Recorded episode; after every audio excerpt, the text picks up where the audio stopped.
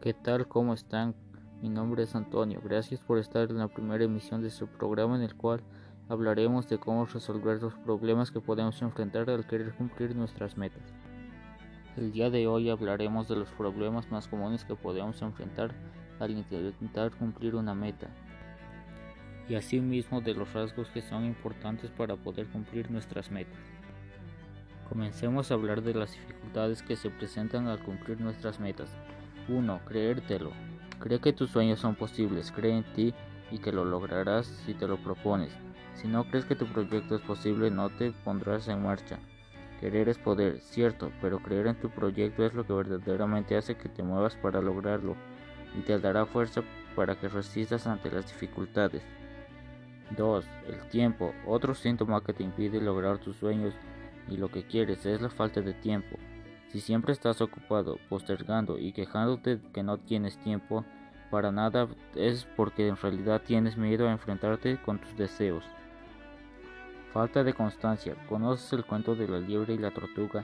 La liebre llena de fuerza y energía se jactaba de sus fortalezas y se durmió en sus laureles.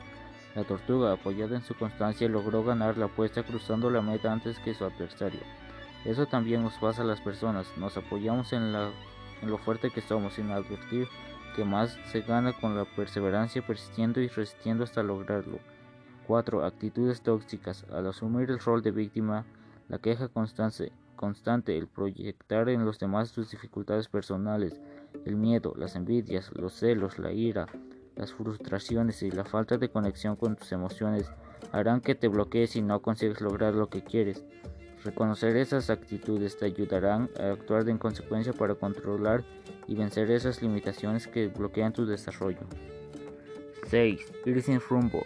Sin un plan de acción, sin un enfoque, sin una guía, sin un apoyo será muy difícil que alcances tus metas. No pretendas tener un plan perfecto, ya tendrás tiempo para refinarlo. Si por el contrario quieres tenerlo todo perfecto y controlado, paralizarás tus acciones y no podrás siquiera empezar. 7. Escuchar a las personas negativas. Hay muchas personas renegadas, envidiosas, escépticas y negativas que más que alentar hunden a los más optimistas. Entiendo que tengas ganas de contarle todo al mundo tus sueños, proyectos y deseos, pero ten cuidado. Como dice el refrán, en boca cerrada no entran moscas. Y más grandes hablando con, con las personas que te animen y se alegren por tu empuje, valentía y atrevimiento. Visualiza cuando hayas incorporado en ti que tus sueños son posibles y te lo creas desde lo más profundo de tu mente y tu corazón. Visualiza, planea, medita y practica afirmaciones positivas para alcanzar tus sueños. Ahora comencemos a hablar de los aspectos más importantes en distintos contextos. Las relaciones saludables toman tiempo en desarrollarse y deben ser basadas en respeto y honestidad mutuamente. Para poder lograr una buena relación al momento de cumplir nuestras metas siempre debemos tomar en cuenta lo siguiente. Los límites. Crear límites juntos es una buena manera de mantener tu relación sana y segura. Al poner límites, ambos miembros de la pareja pueden lograr tener mejor comprensión del tipo de relación que quieren. Los límites no tienen el propósito de hacerles sentir atrapados.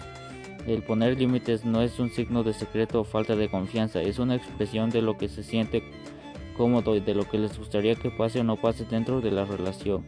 La comunicación. Comunicarse te permite a ti y a los demás a las demás personas poder comprenderse mutuamente, aprender quiénes son y conectarse. 2. Comunicación para las relaciones interpersonales. Por muy bien preparado que esté un discurso o una presentación, si los movimientos, los gestos o la mirada del orador no van en sintonía con lo que nuestras palabras dicen, lo que digamos se vendrá abajo con rapidez.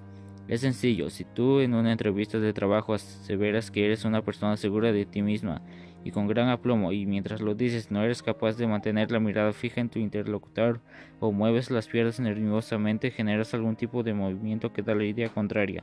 ¿Qué discurso crees que creerán más? Resulta ambiguo directamente desmentir con gestos aquello que decimos, suprimirá la credibilidad de lo que digamos. Además, es innegable que los gestos, sin caer en la exageración, nos ayudan a reforzar nuestro discurso. Las palabras son poderosas, pero los gestos y ademanes que empleamos a la hora de hablar sirven para enfatizar el mensaje que queremos hacer llegar a nuestro receptor. quien observará dicha sintonía entre ambos tipos de comunicación y no solo enfrentará mejor su contenido, sino que también quedará más convencido de él, de manera que trata de relajarse y de resultar convincente en todas las formas de comunicación. 3. El autoconocimiento. Muchas veces nos pasamos la vida persiguiendo objetivos que en realidad no nos hacen felices. Muchas veces adquirimos anhelos y deseos que no vienen de nuestra esencia más interna y personal, sino de fuera. Objetivos que hemos heredado de nuestra familia, nuestro entorno, de la sociedad, etc el autoconocimiento, saber quiénes somos, cuáles son nuestros valores más esenciales y nuestras tareas a mejorar, nos permiten definir con mayor objetividad y coherencia hacia dónde nos dirigimos y si el camino que estamos recorriendo tiene sentido o no. Por el contrario, estoy desperdiciando mi energía vital en perseguir metas que ni deseo ni me convienen. 4. La tecnología como medio y recurso para concretar mis metas. Los mexicanos pasamos más de 8 horas al día interactuando con algún aparato tecnológico conectado a Internet, ya sea el celular, la computadora o una tablet. Es imposible pensar que algo en lo que ya pasamos la mayoría parte de nuestro tiempo no puede tener un impacto tanto positivo como negativo en nuestra mente. Lo tiene.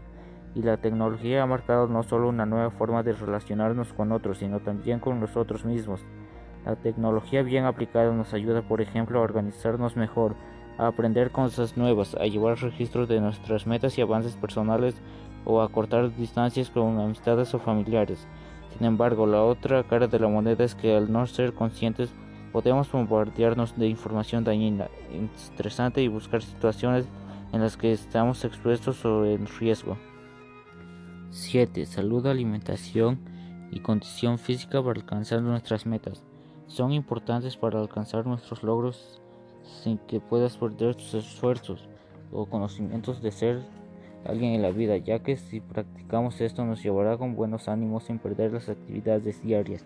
También te ayudará a que seas una persona de valor por sí mismo, por la cual se da a cabo el deseo de alcanzar un objetivo, ser útil y tener fuerzas para lograrlo. Gracias por haberme acompañado en esta transmisión. Recuerden indicar si les gustó o no, comenten. Gracias y hasta la próxima.